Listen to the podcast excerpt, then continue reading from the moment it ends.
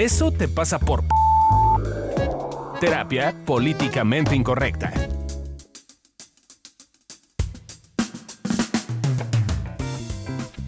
Hola, ¿cómo están? Yo soy Alessia Divari, este es el podcast de Evolución Terapéutica, eso te pasa por... Y en el episodio de hoy, eso te pasa por ansioso o ansiosa. Y estoy aquí con... Adriana Carrillo. Y Lorena López. ¿Por qué te escuchas tan cansada, Ali? ¿Por qué me escuchas tan cansada? Eh, Sí, así no sé, será porque sigo gripienta. Ya te Esta duró mucho que no se me va. Está complicada. Sigo moquienta, por lo tanto sigo dispersa. Charla. Ténganme paciencia. Ya fue. Ya fue. Pero bueno, hoy vamos a hablar de ansiedad. Sí, ya se irán fijando, pero Adriana y yo, bueno, siempre estamos fijas. Eh, y a nuestro bonito invitado o invitada eh, que nos acompaña en cada episodio, O sea, soy yo en este en caso. este caso Lore, eh, tiene, que para ver, los tiene que ver con que son expertos. Ay, caray, no sé qué tan bueno eso sea, ¿eh? Para la publicidad, muchachos. La vez pasada que en me pegaba, esta que la ansiedad. y ahora todo el mundo te ve y te dice berrinchuda. Exacto. No sé qué pensar. de Pues eso. eres experta. Ese, Sí. ese título nadie te lo quita. Oigan, entonces hoy vamos a hablar de ansiedad. Pero empecemos, as always, o sea, como siempre. Gracias por la traducción. Con las definiciones del diccionario de la Real Academia Española. ¿Y si son de la Real Academia Española? Eso dice Google. Ah, Yo ok. como entro a la página de la RAE y Ah, ok, copy ahí paste. sale. Ok, ya, ya entendí, ya entendí. Entonces en mi copy paste dice estado de agitación, inquietud o zozobra del ánimo. Ay, zozobra. No sé qué me da con esa palabra, como que, ay, zozobra. No Como sé. que te dan ganas de suspirar, ¿no? Ajá, como, ay, no sé cómo. Ah, Sí, eso pasa. Suena bonita, ¿no? Sí, Fluye bien en el Exacto. lenguaje. como zozobra. pantaleta. No, esa es muy fea. Ya quedamos que pantaleta es horrenda. Eh, y otra definición que nos ofrece la RAE es angustia que suele acompañar a muchas enfermedades, en particular a ciertas neurosis, y que no permite sosiego a los enfermos. Ay, Pobre de pobres ti. Lore. No te Soy permite sosiego. No Neurótica, sosiego y estás sosiego. neurótica. Sosiego. Zozobra, Ese. zozobra también, ¿no? Les digo que la descripción, mi descripción no, no va Ah, siendo bueno. muy bonita, muchachas. Eh, ¿Tú cómo lo definirías así como más coloquial, Pues, Lore? sí, eh, de repente lo podemos encontrar como eh, tengo depresión o como que tengo nervios o siempre siento que me está dando algo, inclusive hasta, híjole, siento que me voy a morir y me va a dar un infarto, eh, Algo me siento algo feo, como... Como, Como ay, temblorina, como, que no me hallo. Como que no me Me hallo, como que ay, tengo mucho estrés. Exacto. el ojo, sí, el ojo También lo, lo dicen como angustia. Siento Ah. angustia, como que algo en el pechito aquí no me deja Ah, estar. Yo lo he escuchado como hashtag mejor con ribotril o tengo depresión o siento feo, Eso. quítamelo. no, mis pacientes llegan y con sus autodiagnósticos de tengo depresión, cuando en realidad lo que Es les pasa es que tienen ansiedad. Sí. Oye, los diagnósticos de ansiedad son terribles. Cada, a cada- pues verán, como soy experta en ansiedad, también mis pacientes a cada rato llegan con ansiedad y siempre llegan así de claro, Lore, es que yo ya aprendí que tengo que vivir con la ansiedad. Es con lo único que sí no tenemos que vivir. justo, exacto. Es de las pocas cosas que decimos que se quita y llegan así de, es que yo leí un diario en el que la gente ya, y lo haces tu amigo y entonces ya es, es, es aprender a vivir con ellos. No, con el miedo no, no me da mucha esperanza. Con la vergüenza a veces. La tristeza. La tristeza. O sea, digamos que muchas emociones sí no son parte de nosotros y pues tienen su espacio y no forzosamente ni vale la pena que se vayan. Pero la ansiedad ya lo iremos, vi- ya lo iremos viendo. Eh, la ansiedad sí se quita, gente. No hay que vivir con ansiedad. Eso sí, garantizado. Pero ¿cómo? Sí. Y Bueno, de hecho es más fácil de lo que creemos. Antes de pasar al cómo, eh, a mí me gustaría comentarles qué hay en, en términos de la psiquiatría e incluso de la filosofía con De la respecto zoofilia. Mana, es otro podcast. De la filosofía. No me ni una de ustedes. De la psiquiatría y de la filosofía con respecto a cómo es visualizada la ansiedad. Entonces, por ejemplo, la psiquiatría de plano ya lo ve como un trastorno mental. Empezamos como que es un trastorno mental que se caracteriza por producir sensaciones de preocupación, ansiedad o miedo. Entonces definen ansiedad Con ansiedad. Es muy bonito cuando en la definición está la propia palabra. Sí. Eh, y que son tan fuertes que interfieren con las actividades diarias que alguien las padece. ¿De quién las padece? Bueno, es en defensa de... De alguien que las padece. no sé. Ah, ¿Está en defensa de, qué- de qué, qué filósofo era esto? Es- eso No, es esto es de la psiquiatría. Ah, es de la psiqui- Es del del Del DSM-5. DSM-5. En defensa sí interfiere a veces Eh, con las sí actividades diarias. Pero Ahí sí le doy el punto. ansiedad con ansiedad y aparte Sí, la sí. confunden con miedo. Entonces, ojo, ¿no? Desde ahí ya como que nos plantea cosas medio exóticas. Pero hay un filósofo que se llama Que era Kierkegaard. bien azotado ese Kirk. Sí, yo Ya creo bien que sí. dramas, ¿no? Era bien azotado, sí. que decía que la ansiedad es una fuerza dual que puede ser tanto destructiva como generativa, dependiendo de cómo lidiemos con ella. En su tratado, El concepto de la ansiedad, el filósofo danés explica la ansiedad como el efecto mareador de la libertad y la inmensidad de la existencia humana. Una posibilidad que o te paraliza o te invita a actuar. O sea, te marea. La libertad te marea. Entonces, eso es la ansiedad. La ansiedad. Yo diría, o sea, creo que todo lo que decía Kierkegaard, yo se lo cambiaría por miedo. Sí. O sea, si en vez de ansiedad le pones miedo, Me parece, más sentido, me parece ¿no? que haría mucho sentido y estaría muy, muy Pero bonito. la parte del efecto mareador de la libertad. Pues porque... Es que tantas posibilidades, entonces ante tantas posibilidades ¿Qué ¿qué vas a haces? Te mareas. Pero pareciera Mm. exactamente que, que describe mucho mejor quizás la miedo. sensación de miedo, la emoción de miedo, que la ansiedad. Entonces ya de entrada pareciera que eh, hay una gran dificultad entre distinguir una emoción que es miedo con una sensación que es una alarma, que es la ansiedad. Entonces ya desde ahí ya, ya hay como un tema interesante. Exacto. Y porque si hay ciertas eh, características o ciertos puntos que nos ayudan a empezar a distinguir la ansiedad, ¿no? En esto que decía Adri, eh, es muy fácil confundir miedo con ansiedad. Cada rato es como, ay, tengo ansiedad y no, en realidad es miedo. O, ah, tengo miedo y en realidad sí es ansiedad. Y la ansiedad sí es como esta cosa que sí se siente bien feita y que muchas veces es un poco inexplicable. Pareciera que es una sensación en el cuerpo y que muchas veces, de hecho, queremos ponerle como... Como No, con la mano, ¿no? de O sea, como- moverse. ajá, exacto. O sea, es una cosa que me quiero mover, pero no me puedo mover. Pero No, y no aunque me siento- mueva, no se quita. Exacto, porque es como si, como si adentro de mí algo no estuviera bien como león enjaulado, como siento algo que no sé qué es, pero me lo quiero quitar, pero no puedo, pero... Y además es súper incómodo. Chinches. Eh, yo creo que se debe sentir más feo. La Bueno, forma en la que yo identifico cuando estoy ansiosa es. Lo siento muy parecido a cuando por alguna razón he ido al Sanborns y me tomo 10 cafés. Ah, dicen que son fuertes. La sensación Exacto, es muy sí, es muy parecida. parecida. o sea, como, cuando te pasaste de cafés mal hechos. como una taquicardia con temblorina incontrolable, pero imperceptible para los demás, pero tú la sientes. Algo así es la ansiedad. Y eso cuando está leve. Sí. O sea, porque hay que decir que empieza así, ¿no? O sea, un ataque de pánico no es otra cosa más que ansiedad llevada al extremo. Eh, eh, es, es este. Es, empieza de esta sensación de me tomé más de unos cuantos cafecitos y tengo como esta temblorina y como esta cosa que me sube y me baja, pero que no sé bien qué hacer, pero que me da como esta angustia, pero como hay como esta preocupación, generalmente sí hay una cosa que se siente en el pecho, hay estas palpitaciones, puedo sudar eh, y va subiendo de nivel, ¿no? Que puede ser como en, en psiquiatría, ¿no? Los diagnósticos bonitos, que es como este trastorno de ansiedad generalizada que lo siento un poco en todo el cuerpo y por todo y todo el día, pero como constante, pero No pero tan- no, no tan limitante o no paralizante, a cada vez es más intensa hasta que sí, claramente, la ansiedad sí es una sensación que nos puede paralizar y que nos impide hacer nuestro día a día. Y que ya en niveles fuertes pudiera llegar a confundirse hasta con un ataque cardíaco. Exacto, la gente lo confunde. Claro. Que han llegado al hospital creyendo que están por tener un ataque Un cardíaco infarto. cuando en realidad lo que tenían era un ataque de pánico. En realidad sí, a mí me pasó eso, pero al revés. Llegué a urgencias por un ataque de pánico, claramente. Hice el ataque de pánico y fue cuando me diagnosticaron el problema del corazón.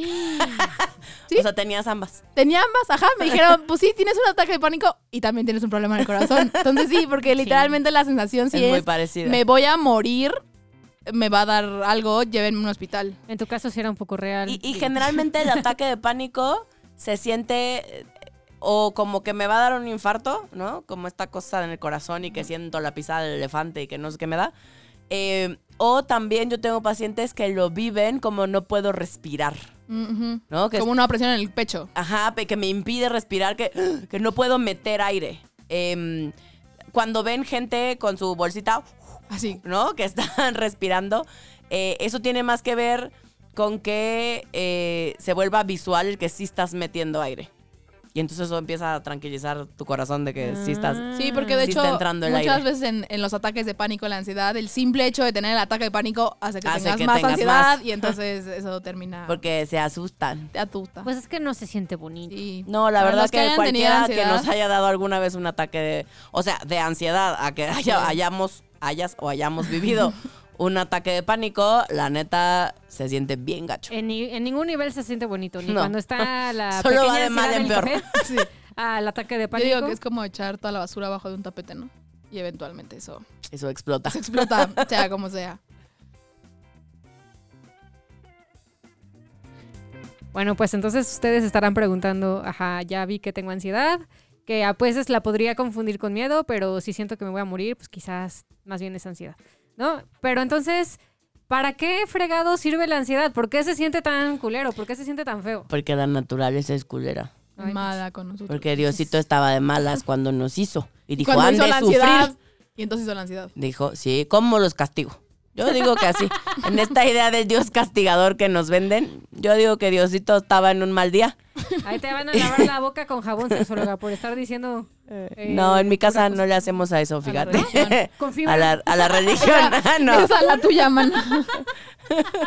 ¿Qué? ¿Que no es común que te laven la boca con fibra? Deberíamos hacer una encuesta de eso, Una de aprovechando eso. aquí el podcast que, que tenemos un, un alcance de A mí nunca me hicieron eso, solo estoy balconeando a alguien en este equipo. Sepa quién. Ca- Como casi no me balconean, ya dijimos que, que mi reputación no va a ser tan buena después de este podcast. No, sí, ya va, hay que así, momento de reconocimiento de Lore. Va. Por berrinchuda y ansiosa. Y esto es como yo. No, déjate reconocer. No, es que de pronto, fuera de choro, o sea, para los que han venido escuchando nuestros episodios, una cosa que nosotros hacemos, eh, porque es una de nuestras formas, es hablar de nosotros y ponernos nosotros primero como ejemplo de todo esto que vivimos, lo vivimos también nosotros, pues, o sea, ser terapeuta eh, no me exime de ser ser humano. Eh, y entonces el que nosotros nos estemos balconeando y abriendo nuestro corazoncito, nuestra vida y nuestras anécdotas aquí, eh, eso no nos quita lo buenas personas, pues, ¿no? O sea, mi Lore bonita, preciosa, chula. Ustedes porque no la están Ha viendo en persona. buen. Es guapa, inteligente, Exitosa, exitosa, trabajadora. buena terapeuta, Llévelo, llévelo. solidaria, Oigan, hay que amorosa. ¿Para qué? Iba a decir para venderme, pero eso suena muy mal. Está soltera. Exacto, exacto, exacto. Está ¿Veinte soltera. cuántos años? Si alguien le quiere 26, escribir, es 26 berrinchuda, pero ya se sabe contener. Ya, ya, ya. También la ansiedad la, Moría la de ataques de bien. pánico, pero ya no. Ya las pastillas las dejamos ya. Ya dejamos las pastillas. No, no güey. Ribotril. Yo no, yo estaba hablando bien. Tú te yo, vuelves a echar. yo. Ay, Voy a parar. un área de oportunidad. Podemos seguir en el podcast comer lo de la bonito de ansiedad. nosotros. Bueno, pero te queremos, Lore, y eres un Yo gran los ser quiero humano. a ustedes. Bueno, Lore, pero tú que eres experta en ansiedad, entonces, ¿para qué sirve? Pues mira, la, la ansiedad es como esta alarma que bien dijimos que se siente feo. Y entonces como esta alarma del cuerpo eh, para decirnos que hay algo que no estamos sintiendo. Yo siempre he dicho que el cuerpo es sabio, Muy sabio. muy sabio.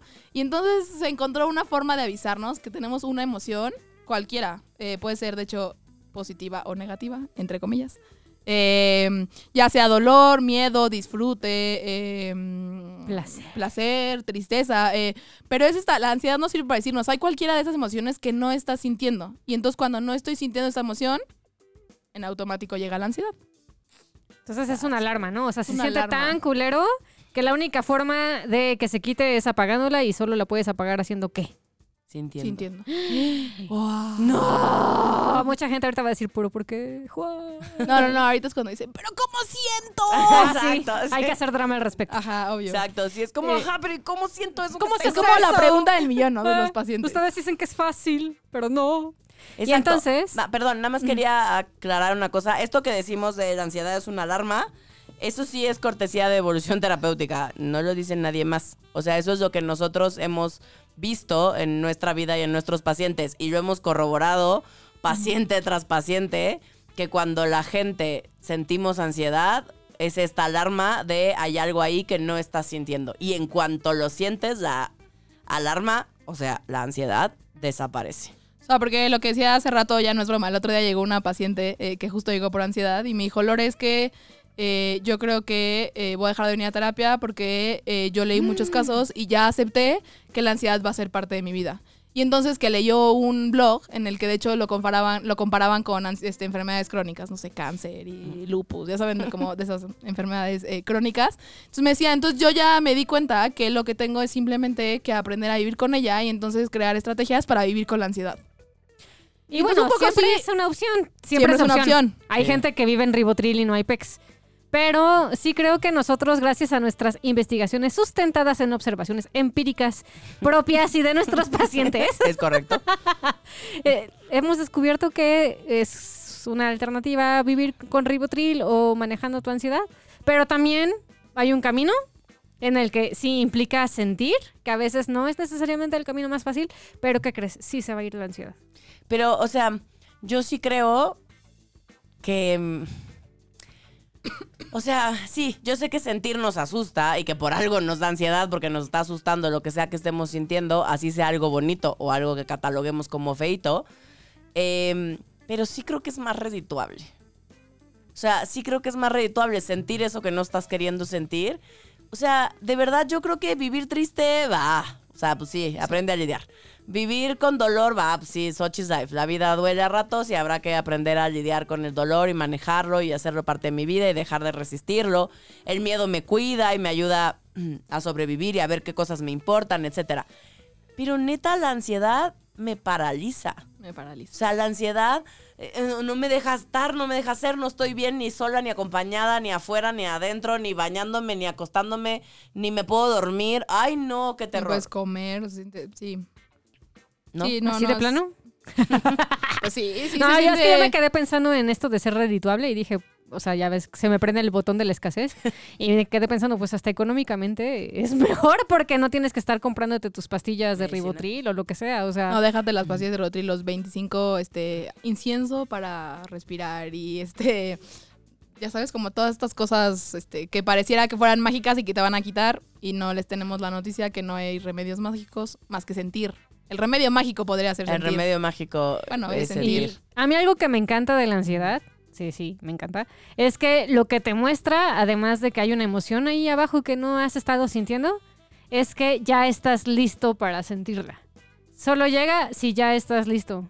Y ahí sí no encuentro más explicación que la sabiduría de tu propio cuerpo. Tu cuerpo de repente se da cuenta de alguna forma que ya puedes con cierta emoción y entonces empiezas con las palpitaciones y empiezas con las sudoraciones, empiezas con la sensación de que te echaste café de más y entonces, pues, qué gran noticia, hoy ya puedes.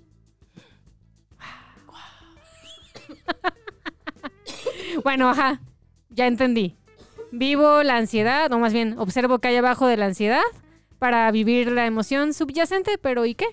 O sea, el, el tema, el tema con la ansiedad es que se vuelve problemático generalmente desde el día uno que aparece, porque lo que hacemos es ponerle snooze a la alarma, ¿no? Claro. O sea, es ponerle a ratito, te vuelvo a escuchar. Cinco minutitos más. Cinco minutitos más, que se vuelven diez minutitos, que se vuelven quince, que se vuelven un mes, que se vuelven un año, en el que yo estoy corre y corre de lo que sea que me está pasando. Porque además creo que algo que es importante eh, decir es muchas veces la gente, eh, bueno, todos pensamos que eh, solo nos podemos desconectar y solo le ponemos snooze a esas cosas que se sienten feitas. Y la realidad de la cosa es que le ponemos como snooze a todo. Así. Es como si nos anestesiáramos completamente, ¿no? Ojalá solo pudiéramos anestesiarnos quizá eh, del dolor o en lo feo, eh, digo, en, lo en el miedo o en lo que se siente feo, pero en realidad nos anestesiamos por completo, entonces tampoco podemos, em- también nos perdemos de disfrutar las cosas, eh, de sentir conexión, conexión. De tomar el reconocimiento. de tomar el reconocimiento, exacto, ¿no?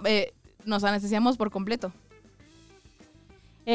También otro problema que yo he observado en mí, en mis pacientes, en Lore, en la gente que conozco, es que a veces quisiéramos como ahorrarnos los pasos y nos queremos quitar la ansiedad, pero sin sentir la emoción que ya estoy lista para sentir.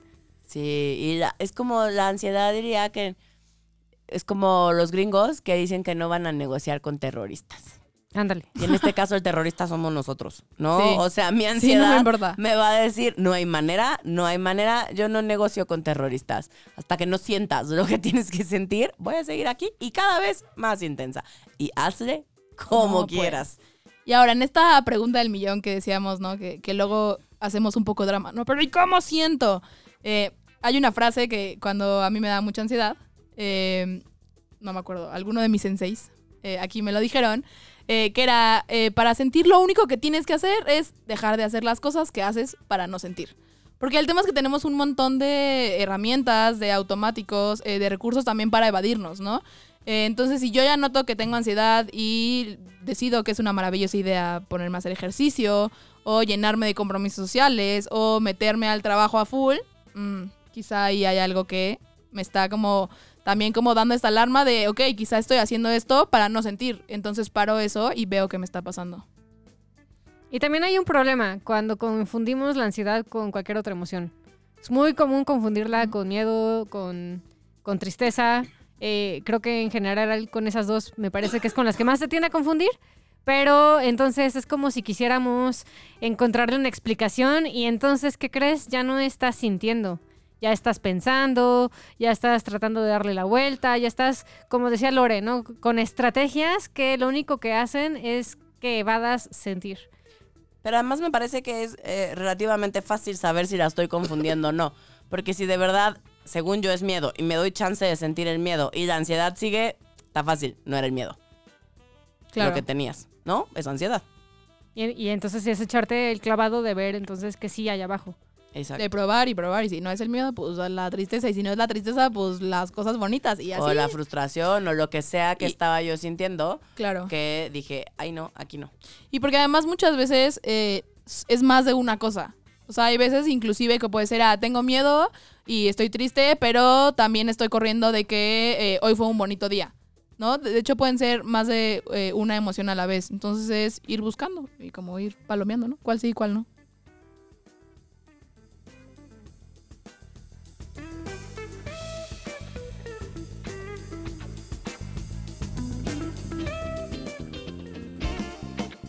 Ok, entonces, ya vimos qué es la ansiedad, para qué me sirve, qué es todo eso.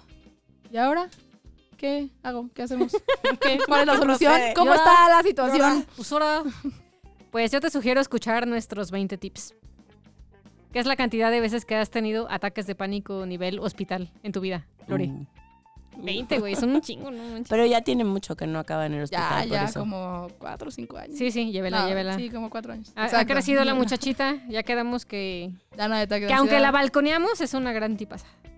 Eso es correcto. Bueno, empecemos. Tip número uno.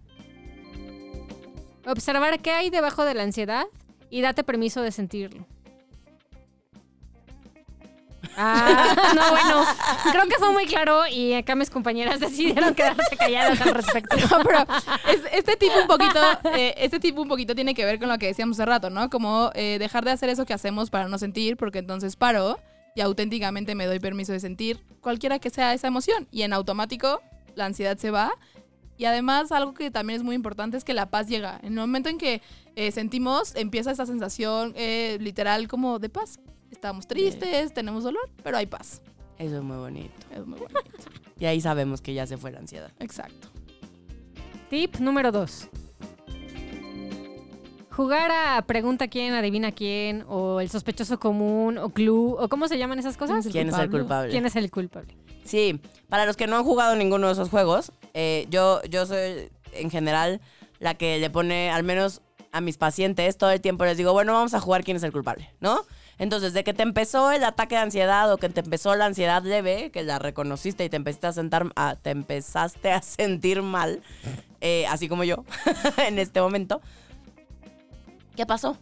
O sea, ayer que saliste de la oficina te sentías bien, ¿no? 8 de la noche estabas bien y hoy a las 7 de la mañana amaneciste ansiosa, ¿no? Desde que te amaneció traías una cosa así como que quién sabe qué. Entonces, ¿qué pasó entre las 8 de la mañana, 8 de la noche de ayer, perdón, y las 7 de la mañana de hoy? Y entonces nos vamos así, punto por punto. Sí, pues. Ah, no, pues salí de la oficina y hoy te topaste con alguien. No, pues no, creo, creo que no. Le marcaste por teléfono a alguien. Alguien, ¿no? Y así nos vamos, algo pasó, te subiste a tu coche, te dio miedo algo, algo pasó, no. Ah, a y luego casa. llegas a tu casa, y entonces ¿qué pasó? Y entonces ya puede ser quizás que en esa ocasión sea como, ah, no, pues es que llegué y mi marido me dijo no sé qué, ¿no? Claro. Pero pues yo no peleé y dije, ah, ya, X, que se vaya, ¿no? Y entonces me dormí con eso y me amaneció y estaba ahí todo desacomodado y no estaba yo pudiendo sentir qué me había pasado. O eh, quizás iba yo en el coche y me marcó mi mamá o mi papá. Y pues también sucedió algo ahí que no supe cómo acomodar y después empezó como este tema de la ansiedad. Me parece que si nos damos permiso, porque se vale no saber, claramente no siempre, la mayoría de las veces no lo tengo identificado, no sé qué estoy sintiendo. Eh, entonces se vale buscar, ayudarte de cosas externas para empezar a ubicar cuál es la sensación. Y lo digo porque hay mucha gente que es como yo, que, eh, que nos cuesta trabajo ubicar lo que sentimos. Entonces yo he aprendido a desarrollar una serie de herramientas para aprender a buscar de afuera hacia adentro. Porque si empiezo de adentro hacia afuera, no doy. O sea, no, me cuesta mucho trabajo. Entonces me es más fácil ubicarme con... Como cuando vas manejando y te ubicas de la tiendita de Don José y así. Pero para mis emociones. La tiendita de Don José. Tiarichitos. Tip número 3. Distingue la diferencia entre sentir y darle de comer a la sensación. Una cosa es sentir y notar y contactar y si estás triste, pues incluso hasta llorar un poquito. Y otra cosa bien distinta es empezar a darle de comer. Y entonces, ¿por qué no saco YouTube y pongo canciones dramáticas de la vida y la muerte y el desamor? Y entonces al ratito ya no estoy triste, estoy devastada y divorciada porque mi esposo no me dio buen besito de buenas noches. Ebria, sola y devastada.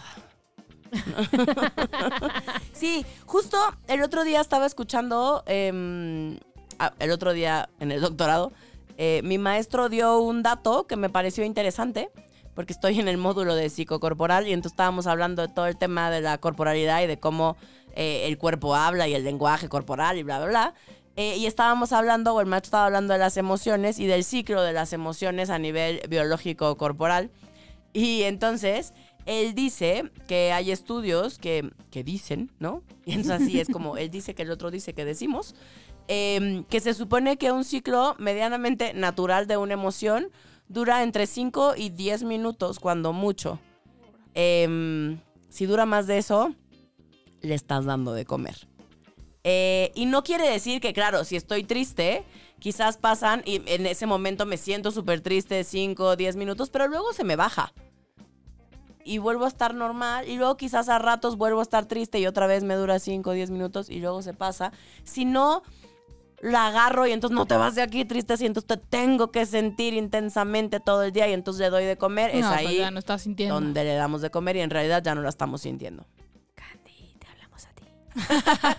Creo que lo dijiste muy bajito. Sí, ¿no? Candy, te hablamos a ti. Para los que no saben quién es Candy, Candy es nuestra asistente. Todos los que hablen de evolución terapéutica Les va a contestar les va a Candy. contestar Candy. Entonces pueden decir, Candy, te Siente. hablamos a ti. Siente. No le si dura más de cinco minutos, ya te pasaste. Cámbiale a tu música. Tip número 4. Anestésiate lo menos posible. Sí. Lo estrictamente necesario. A ver, a veces todo el mundo lo hacemos, es normal. También hay una parte en la que es cansado estar sintiendo 24/7 y es normal en espacios y en momentos pues como evadirte y, con, y no contactar y en tu mes, en tu des- ¿Qué? en tu, en tu es que no ¿Qué sé quieres decir? ¿Desmadre? En tu- en tu mesarte, ¿está bien dicho? Ah, entumecerte. Sí, Sí. eso, eso quería decir. Es normal Pero iba a decir entumecerte. entumirte. Entonces ya me confundí, no sé cuál es. Pues sí, ya me, ya me metiste En la tu- duda. Es normal. Es que es en- entumecimiento, entumecerte. Bueno, sí. es normal. Anestesiarte. Exacto. A lo que iba es, Ponemos el sinónimo. Anestesiarte, pero también nota que mientras más tiempo pases anestesiado, eh, como que también te vas acostumbrando y entonces Ujú. de repente vas a necesitar un poquito más de autoanestesia para poder evadirte. Y va a llegar un punto en el que si sigues por ese camino, la ansiedad va a estar muy persistente en tu vida. Y además, de verdad, por más y más y más que le eches anestesia, no- nunca llegas. O sea, no Nunca se te es quita. suficiente. Exacto, nunca es suficiente. Va creciendo, va creciendo. Y no es como que un día te vas a anestesiar lo suficiente para que se te quite la ansiedad. No. La ansiedad ahí está, solo ahora estás anestesiado. Y, Y ansioso. ansioso. Mala Y ansioso. combinación. Exacto, no es una buena combinación. Tip número 5. Recuerda que la ansiedad sí se va. Sí, de verdad. Nosotros, de pronto, nuestros pacientes así nos molestan, que a ratos somos como medio catastróficos. Nada se va. Nada se va, no. Tienes que aprender a vivir con tus emociones y así. De- en una versión bonita, pero sí es como, resígnate a que van a estar contigo. Eh, pero la ansiedad sí se va. Con esa sí no tienes que aprender a vivir. O sea, Sí. me cae que desaparece.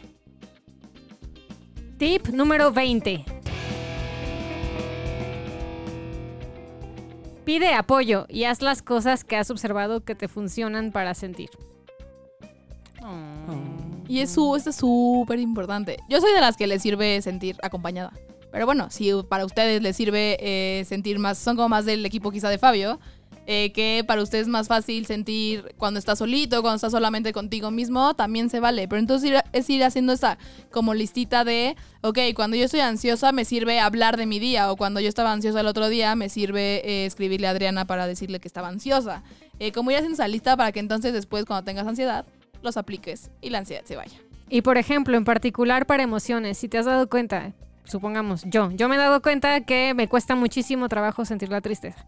Pero algo que descubrí es que me funciona ver películas de miedo y prepararme un chocolatito caliente porque entonces, por alguna razón, lo vivo como autoapapacho y entonces ahí sí me puedo dar chance de estar triste. Pues entonces repetir más cosas del estilo cuando note que estoy ansiosa y que quizás mi sospechoso común es la tristeza, pues entonces propiciar ese tipo de cosas. Si a mí me sirve eso, eh, empieza a observar a ti qué te sirve para así sentir. Puede ser que como Lore le escribas a alguien, o puede ser que tengas una caminata en el parque, o lo o que, que, sea. medites, o que practiques mindfulness. O que abrazas o a tu que muñeco. a tu muñeco, ¿no? A tu niñito. a tu niñito. Eh, lo que sea que te ayude a poder contactar. O si no, pues puedes tomar ribotril o Dalai, lo que quieras y ya.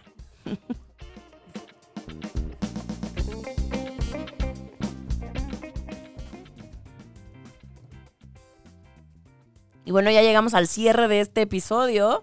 Eh, si te perdiste los 20 tips, este, me parece que llegó el momento de dártelos de forma eh, más rapidita y resumida, por si te dio flojera escucharlo todo. Y entonces ahí te van. Tip número uno, observa qué hay debajo de la ansiedad y date permiso de sentirla. Tip número dos, busca eh, jugar o preguntarte quién fue el culpable, qué pasó entre que estaba yo bien y la ansiedad llegó. Tip número 3. Aprende a distinguir la diferencia entre sentir y darle de comer a tu sensación para hacerla cada vez más grande. Tip número 4. Anestésiate lo menos posible. Tip número 5. Recuerda que la ansiedad, y esto es muy bonito, sí se va. Y tip número 20. Pide apoyo y haz las cosas que has observado que te funcionan para así sentir, para así conectarte, para así estar contigo y entonces que la ansiedad no tenga necesidad de estarte avisando que ahí hay algo que no estás contactando. Eh, yo te recuerdo que yo soy Alessia Divari, este es el podcast de Evolución Terapéutica. Eh, si nos quieres mandar algún tema, si te ha gustado lo que hemos dicho, todo lo que hemos platicado en estos episodios, también haznoslo saber. Si hay algo que te gustaría que hiciéramos de manera específica, mándanoslo y con mucho gusto lo ponemos sobre la mesa y seguramente lo haremos. Eh, te recuerdo que si estás en la Ciudad de México, puedes hacer una cita con cualquiera de nosotros al 68 40 9301 o vía WhatsApp. También eh, damos citas por Skype al 55 48 79 0009. Damos talleres, conferencias, pláticas. Bueno, hay de todo. Para todos los gustos, todas las edades eh, y todas las necesidades. Nos vemos en el siguiente episodio.